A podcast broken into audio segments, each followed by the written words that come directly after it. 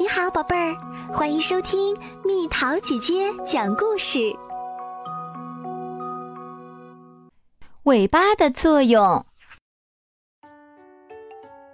小鹿贝贝长得可漂亮啦，可它觉得自己的尾巴既不好看又不实用，于是决定出门去借尾巴。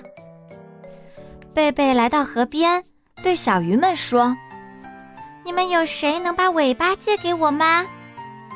其中一条小鱼说：“我们在水里靠尾巴控制方向，所以我们谁也不能把尾巴借给你。”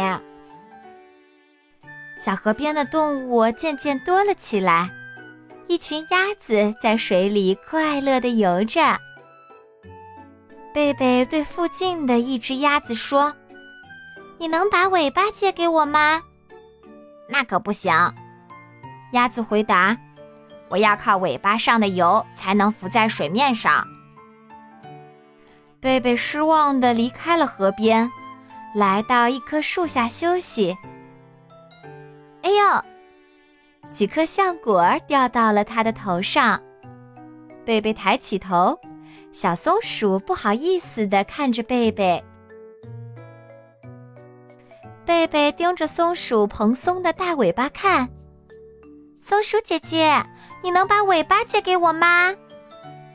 我在树枝上跳跃时，全靠尾巴保持平衡，才不会失足。不好意思，我不能借给你。贝贝沮丧地走向森林深处。哒哒哒，哪里传来的声音？贝贝循声望去。原来是啄木鸟在树上捉虫子。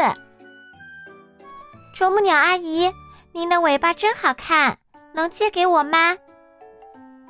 那可不行，我的尾巴是我的第三条腿，帮我站着捉虫子时支撑身体，保持平衡。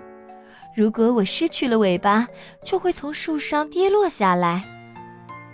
贝贝只好离开了。贝贝走了没多远，遇到了正在喝水的马哥哥。马哥哥，你能把尾巴借给我吗？很抱歉，我不能借给你，因为我在奔跑时全凭尾巴平衡身体。贝贝伤心地向前走着，啪啪啪！咦，这是什么声音？贝贝心里寻思着。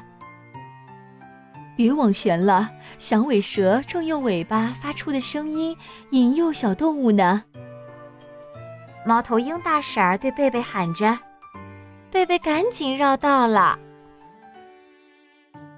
贝贝回到了鹿群，正当贝贝在为今天的无功而返懊恼时，忽然看到鹿哥哥竖起了尾巴，露出了白色。有危险！猎豹来了，大家快跑呀！鹿群四散逃离。小鹿和妈妈逃到了安全的地方。贝贝虽然脱险了，却仍闷闷不乐。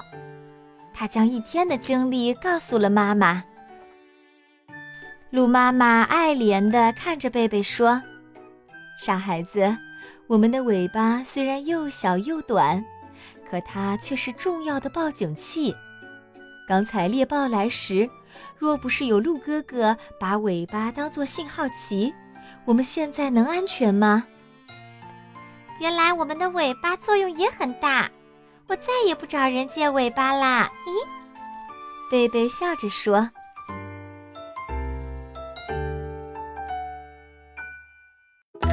又到了今天的猜谜时间喽，准备好了吗？和菜刀一起工作，弄得浑身都是伤。别看只是一块木板，做饭时可离不开它。猜猜到底是什么？好了，宝贝儿，故事讲完啦。你可以在公众号搜索“蜜桃姐姐”，或者在微信里搜索“蜜桃五八五”，找到告诉我你想听的故事哦。